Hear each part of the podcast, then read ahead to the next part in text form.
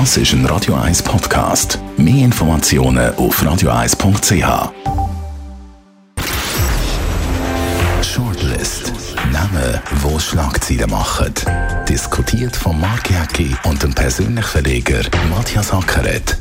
Jetzt auf Radio 1. Willkommen zu der Sendung und das sind Namen, die es diese Woche auf die Shortlist geschafft haben. Monika Fasnacht. Vor ihrem Abschied als Samstagjass-Moderatorin darf sie noch erleben, wie ein smarter Schaffhauser Journalist und Verleger den Platz 1 in der ewigen Samstagjass-Bestenliste übernimmt.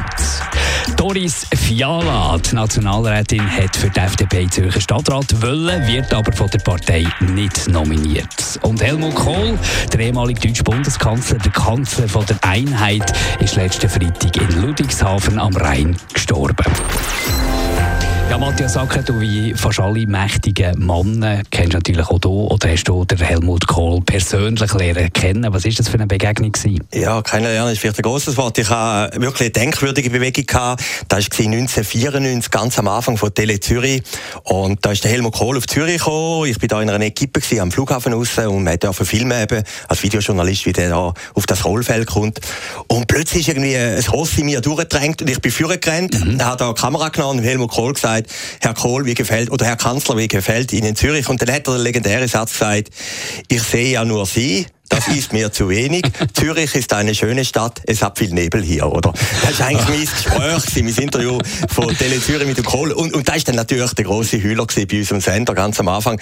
Und, und da ist noch Schwenk gehabt, oder? Dass er einigermaßen anständig ja, ja, ist umgegangen. Weil ja, ja, man hat gesehen, oder? Die Kamera so im, im Froschauge gehabt, oder? Man hat, der ganze Kopf vom Kohl hat eigentlich den Bildschirm gefühlt. Ich sehe ja noch Sie, aber das ist mir zu wenig, oder? Und ich habe den Helmut Kohl immer faszinierend gefunden. Also ich bin 1990, wo Deutschland sich vereinigt hat, am 3. Oktober bin ich auf Berlin gereist. Ich habe das gesehen vor dem Reichstag. Bin 1998 also im letzten Wahltag gewesen, wo er da in der Bayern, in der pfälzischen Provinz umgereist ist. Mhm. Und dann auch in Bonn, wo er abgewählt worden ist. Und das ist wirklich komisch gewesen. Also, da ist so eine Weltuntergangsstimmung bei der CDU. Äh, so die pfälzischen äh, Weihfrauen, Weihköniginnen sind da gewesen und dann brüllt und der Schäuble ist mit dem Rollstuhl vorbeigefahren. So eine depressive Stimmung. Und dort haben wir gemerkt, 16 Jahre Kohl gehen zu Ende. Am Schluss äh, hat man irgendwie so ein das Gefühl gehabt, er wird fast so ein bisschen wie früher auf dem Jahrmarkt. Er wird noch ein bisschen präsentiert, er wird noch ein bisschen mit dem Rollstuhl rumgestoßen, er hat ja kaum noch können reden ähm, Es hat ihm aber richtig leid dass man da überhaupt noch so zu Auftritt, zu Auftritt gezwungen hat, hat man so das Gefühl gehabt. Aber er selber hat, glaube ich, den Mittelpunkt schon sehr geschätzt. Er ist ein unglaublicher Machtmensch gewesen. Ja, und ein charismatischer Typ, oder? Ist ja eigentlich in seiner Rolle rein, Ja, ja, klar, ist in seiner Rolle gewachsen und hat natürlich, und da hat man nachher lesen in den Nachrufen, das ist ja interessant, er hat wirklich den Saum von der Geschichte ergriffen und hat das Momentum ausgenutzt, hat Deutschland vereinigt, hat nachher Europa gegründet, also ein anderer hat das sicher nicht so perfekt gemacht. Ja, der Kohl ist vor drei, vier Jahren, ist am Zürich Filmfestival gewesen, und wie du gesagt hast, das ist wirklich tragisch gewesen, er ist von seiner jüngeren Frau eingeschoben worden im Rollstuhl, hat nicht können reden, aber du hast einfach von dir etwas gesehen und hast gewusst, ja, das ist ein Monument von der Geschichte, das ist eine gelebte Geschichte, aber irgendwo äh, ist auch eine Tragik von dem Mann ausgegangen. Wir äh, reden ja eben vor allem dann im Nachhinein von den grossen Taten, die er gemacht hat. Gegner sagen allerdings, die Einheit, die sei ihm in, Zitat, in Schoss gefallen. Was natürlich schon nicht ganz so stimmt. Was einfach tönt, wenn man so ein bisschen, wenn man so ein bisschen Nachrufe liest, eben NATO, Nachrüstung, Gorbatschow, Mauerfall, Abzug von den Russen, der Euro, Frieden. So einfach ist es gleich nicht gewesen. Es ist nein, vielfach auf Messerschneiden geschafft. Ja, sicher, nein. Ich meine, der hat einfach gewusst, der Kohl 1989, der hat er ein Zeitfenster, er muss jetzt machen, oder? Wenn ein anderer Bundeskanzler gewesen wäre, hätte er gesagt, ja gut, gibt es vielleicht eine Konföderation mit der DDR und der BRD und zwei Staaten nebeneinander, weiß Gott was. Der Kohl hat im Dezember 1989, ist er in Dresden gewesen, hat er Rede gehalten, dann haben die Leute gerufen, äh, nicht mehr, wir sind das Volk, sie haben gerufen, wir sind ein Volk, oder? Das ist einfach, und dann hat er gemerkt, einfach intuitiv, wie die Machtmenschen da haben, hat er die Stimmung erkannt, dass die Deutschen die Einheit wollen, oder? Und dann hat er den 10-Punkte-Plan gemacht und hat das durchgezogen, oder? Mhm. Muss ich das vorstellen? Innerhalb von einem Jahr hat er die Einheit durchgezogen. Eben, und wie gesagt, ein anderer, der hat irgendwie die DDR, wir sind gleichberechtigte Partner und weiß Gott was. Aber das Aber alle anderen, die Engländer, die Franzosen, vor allem die Russen, alle wo, die Amerikaner, die irgendwie mit den Deutschen Lampen haben oder ja, sehr große Lampen im Krieg, dass er die ins Boot geholt hat und gesagt hat, jawohl, wir machen bei dieser Einheit mit, das ist natürlich schon eine historische Legendär war aber auch seine Ausraster. Er, ist, er hat wirklich manchmal fast gewalttätig geworden ja, ja, gegen Journalisten einerseits, andererseits hat es glaube ich irgendwann mal einen Vorfall gegeben, wo er Jugendlichen, wo, wo ihm irgendetwas hat nachgerufen dann ist er nachgerannt. Ja, den Meier nachgehört. Ja, ja, klar, ja, genau, er hat ihn gepackt und hat ihm droht, er verdrescht. Dann kann er der Mutter erzählen, er sei das erste Mal von einem Bundeskanzler sei er verdroschen worden. Gut, aber da muss man jetzt sagen, das ist natürlich in der heutigen langweiligen Zeit aber, ist das, ja, ist das natürlich auch spannend. Aber gegenüber Journalisten, es immer, immer sehr abweisend, äh, also, es hat ihm natürlich genützt, das ist klar, das ist so bei Politikern, wenn es nützt, dann rennen sie jedem Mikrofon nachher. Wenn es nicht so angenehm ist, dann werden sie aggressiv. Bei ihm war das besonders gewesen. Und ich merke so, wie ich mit zunehmend am Alter Mühe habe mit Politikern mit so einem Machtanspruch, wie das der Helmut Kohl hatte. Ja gut, also, aber, aber jetzt sagen, aber jetzt muss man doch ein Journalist sagt, er sei für ihn immer noch der Doktor Kohl. Also so, so, solche Sachen, so arrogante Mätzli, äh, das macht uns sympathisch. Gut, aber jetzt muss man sagen, der Kohl ist ja von der pfälzischen Provinz auf Bonn gekommen als Bundeskanzler. Alle haben ihn belächelt, haben immer gesagt, er kann nichts, er ist die Birne, ja, unterschätzt. Ja. Da gibt es natürlich schon gewisse Aggressionen, oder? Ich meine, der Spiegel hat jede Woche geschrieben, Kohl ist am Ende. Es gibt sicher etwa 30 äh, Kohl ist am Ende Titel, oder? Ähnlich ein bisschen jetzt mit dem Trump. Da gibt natürlich Aggressionen. Also ich finde jetzt das auch nicht so schlimm. Also im Gegensatz zu dir habe ich natürlich auch ein bisschen ein objektiver Journalistenbild und ich kann mir schon noch vorstellen, dass einmal auch logisch die deutschen Journalisten mal auf den Wecker gehen, oder? Logisch, logisch kann ein Journalist auf den Wecker gehen. Das kann ich mir schon nachvollziehen. Aber gleich irgendwo durch hat man ja einen Auftrag, eine Aufgabe, ist gewählt und, und muss die Rolle erfüllen und es geht da nicht nur um das eigene Ego. Gehen wir weiter zu der Doris Fiala. Sie hat wollen in den Zürcher Stadtrat äh, reingehen oder wenigstens kandidieren, ist aber von der Stadtpartei von der FDP nicht nominiert worden. Hat die FDP Stadt Zürich genug von der Doris Fiala? Oder warum nimmt man äh, mit dem Baumer eher einen Unbekannten? Ja gut, der Baumer war äh, Stadtparteipräsident, der hat vielleicht ein besseres aber, Netzwerk aber wenn, da, wenn das Bellevue runtergeht, Stadt Zürich, und, und fragst, wer das ist, dann kommst du wahrscheinlich nicht so manche Antwort, und sagt, ah ja klar, das ist von der FDP. Ja, vielleicht ist es auch ein bisschen der Neid, ja, für Schlusszeichen vom Abgeordneten gegenüber den Stars. Oder? Sie haben mit dem Filippo natürlich schon einen und jetzt aber Doris Fiala. Strategisch, glaube ich, ist es falsch. Also wenn du einen Stadtrat einbringen willst, dann musst du jemanden haben, der natürlich an Schwammeningen bekannt ist, in Zürcher bekannt ist, in Zaltstädten bekannt ist. Und da ist natürlich Doris Fiala, oder? Normalerweise war es immer so gewesen bei der FDP, also dass man den Nationalrat quasi, der dann Ambitionen hatte auf, auf die Stadtregierung, dass man den nominiert hat. Aber eben, trotzdem, geht sie, geht sie den Leuten in der Partei auf den Wecker? Ist zu viel PR bei ihr mit dabei? Also es ist ja immer sehr positiv, selbst in der Niederlage, oder? Das Lächeln, äh, und man merkt irgendwo durch, ist gleich die Verbitterung da über die Niederlage, aber man sagt jetzt einfach nicht ganz klar, ich bin enttäuscht, sondern man lächelt und formuliert schon wieder positiv Sätze. Ist das das, was die Leute nicht mögen verleiden. Ja, du hast vorhin gesagt, PR. Sie ist natürlich eine PR-Frau, oder? Also, sie, sie kommt ja eigentlich aus dem Genre raus. Aber es hat eine gewisse Tragik, wie jeder hat eigentlich damit gerechnet, Giro gegen Fiala, oder? Das ist ja jedem klar gewesen. Aber es zeigt dann gleich, eben der andere ist alle in der städtischen Partei besser verwurzelt, hat irgendwie auch ein bisschen die Strippen ziehen und hat das gut inszeniert. Chapeau. Ob es denn lange für eine Wahl? Ich bezweifle das. Also ich hätte jetzt von außen bin ja nicht FDP-Mitglied nicht.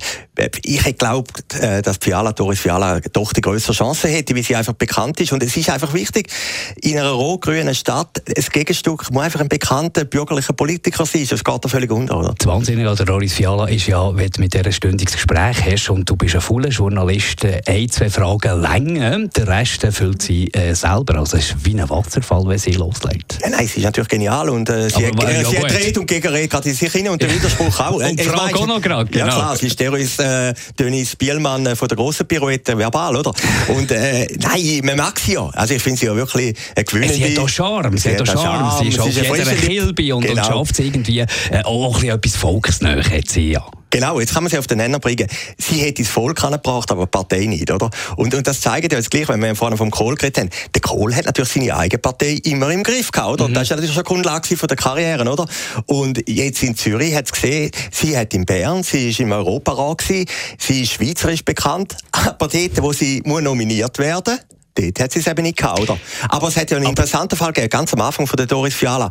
Sie hat natürlich auch mal von dem Bonus gelebt gehabt. Es hat mal eine Ausmachung gegeben, Filippo Leutenegger gegen Doris Fiala, das war etwa vor 15 Jahren, gewesen, wer Präsident wird mhm. von der kantonalen FDP. Und dort hat die unbekannte Doris Fiala genau. gegen den berühmten Filippo Leutenegger gewonnen. Also höchstwahrscheinlich, ja, höchstwahrscheinlich ist der normale normale Parteimitglied hat vielleicht eher 10 nach dem Unbekannten, du, oder? Nein, du hast weniger verbrannte Erde, natürlich, genau, ganz klar. Genau. Ich kann mir vorstellen, bei der Doris Fiala, das ist aber wirklich hochspekulatives Kaffeesatz lesen, dass es halt schon der eine oder andere gibt, der von ihr verletzt worden ist. Weil was ja bei ihr auffällt, ist so der Seitenhieb mit dem Lächeln. Also sie kann ganz böse Sachen gegen jemanden sagen und, und, und dabei noch lächeln und fast so ein bisschen äh, höhnisch das machen. Da kann ich mir schon vorstellen, dass der eine oder andere gesagt so äh, Doris, jetzt wirst von mir abgestraft, jetzt ist der Moment da. Ja, und, und vielleicht ist auch noch ein anderes Gerücht, das ein bisschen boshaft, äh, Christoph Mögli hat geschrieben in der Weltwoche, sie machen es ja auch ein bisschen wegen der Renten, oder? Also, dass sie nachher irgendwo, das hat sich vielleicht auch durchgesetzt, dass die Leute gesagt haben, wir wollen den Jüngeren, oder? Mhm. Wo, wo nicht irgendwie schon eine finanzielle Ambition hat.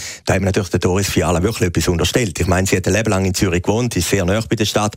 Aber irgendwie das boshafte Gerücht ist irgendwo umgegangen. So oder so, es wird schwierig für die FDP, in ihrer rot-grünen Stadt eigentlich da noch einen weiteren Stadtratssitz zu erobern, egal eigentlich mit wem das man kommt. Ja, also ich finde, also die Meinung ist ja bekannt. Ich finde, es hat viele rot-grüne Stadträte in Zürich, oder? Die decken natürlich nur einen Teil vom Spektrum ab. Es gibt den Zürichberg, es gibt viele Bürgerliche, es gibt Leute, die, die da bei der Bank Geld... Die aber offenbar nicht äh, ja, stimmberechtigt ja, sind in dieser Stadt auch, oder nicht an Turnen gehen. Es gibt auch Leute, die ein Unternehmen haben in Zürich, die fühlen sich natürlich von rot-grün nicht mehr richtig abdeckt und, und das finde ich schade. Also ich, ich würde das aber wichtig trotzdem, finden, dass die FDP kommt. Warum ja. gibt es denn nicht das Gegengewicht? Warum schafft es denn die bürgerliche Front eigentlich nie dort in den Stadtrat reinzukommen? Das, ja, ist, das, das ist aber ja, es ist genau das, was du sagst. Wenn so viele Ansässige da hier sind und viele werden auch hier in der Stadt wohnen, dann müssten doch die an Turnen gehen und eine gewisse, eine gewisse Stimme haben. Ja, wir haben natürlich in Zürich sehr viele Beamte, oder? Und die wählen natürlich eher links, sage ich jetzt mal ein bisschen salopp, oder? Und äh, sie können vielleicht auch besser mobilisieren, oder? Also ich finde es echt schade. Ich glaube, mit der Fiala hat man eine Chance gehabt, bei allen Widersprüchen, die sie hat. Und sie ist vielleicht einfach ein zu grosser Star für die normalen FDP-Mitglieder. Zu viel Glamour. Zu viel Glamour. Also, schauen wir mal, was da rauskommt und gehen zu unserem letzten Namen. Hey, zwei Frauen haben wir, glaube ich, noch nie gehabt bei uns in der Shortlist. Monika Fasnacht. Jahrzehntelang gefühlt, jahrhundertelang hat sie den Samstag moderiert. Ist sie eigentlich auch nach Mühe Grandegger? Ist nach dem Jürgen Andecker ja, gekommen, also, glaube vor 15, 16 hat, Jahren. Hat, ja. hat uns begleitet, oder? Mhm. Und gehört eigentlich zum Samstag, ja, jetzt hört sie dann auf. Ähm, 1. Juli ist die letzte Sendung von ihr, die sie moderiert. Dann wird sie so ein bisschen kalt gestellt, ein bisschen unsympathisch vom Schweizer Fernsehen eigentlich. Aber vorher hat sie noch das absolute Highlight erlebt. Sie hat eine neue Nummer 1 auf der Promi-Bestenliste. Der heißt Matthias Sacker. Hat unglaublich Gratulation noch einmal. Ja, danke. Also, das ist also für mich immer noch eines der ganz großen Wunder von, von der Menschheit. Genau. Ja, ich glaube, also 1, 1, 0. Alles ist ja. möglich möglich. Alles, alles, ist, alles ist möglich, ja klar. Ich habe viel trainiert auf der App natürlich, aber ich bin ja kein Jasser in dem Sinn und habe irgendwie einfach an dem Samstag einen, einen wirklich einen sehr guten Lauf gehabt.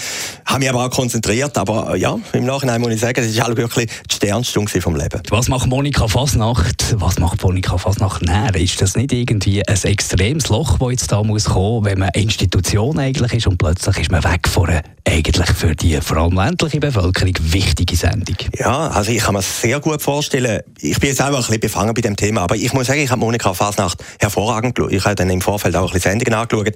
Sie hat den Samstagsjass verkörpert, oder? Und ich habe auch gemerkt, in dieser Sendung, die ich sie bei da in Osterfingen, wo wir aufgezeichnet haben, Jasse ist etwas Ernsthaftes, oder?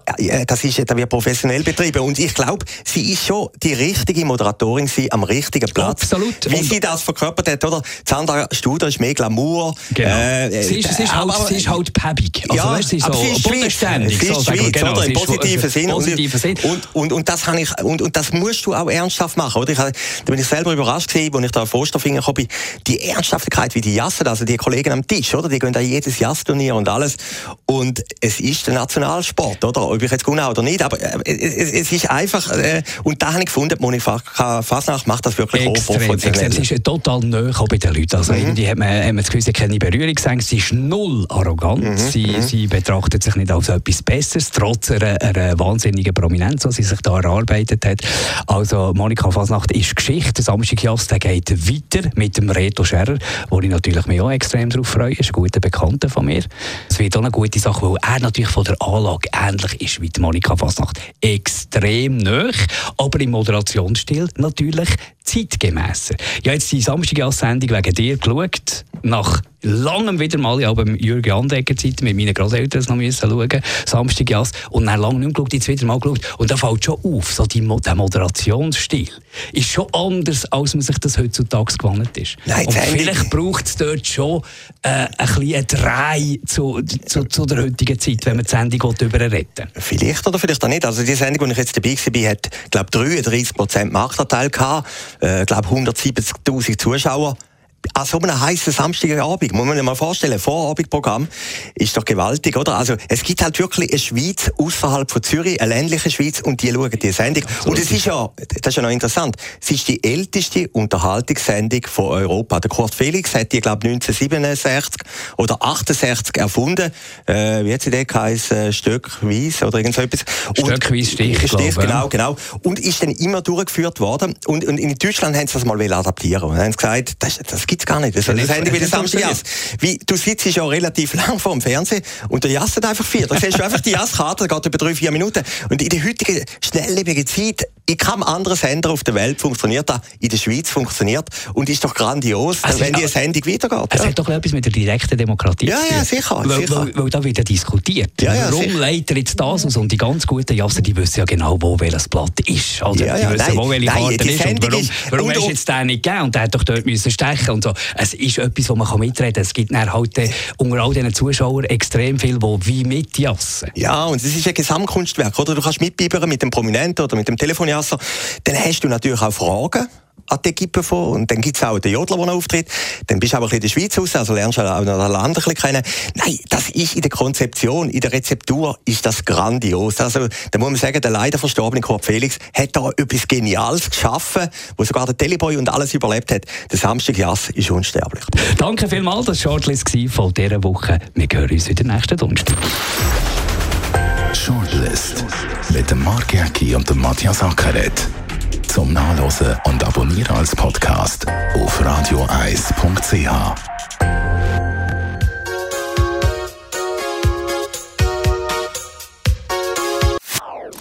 Das ist ein Radio 1 Podcast. Mehr Informationen auf radioeis.ch.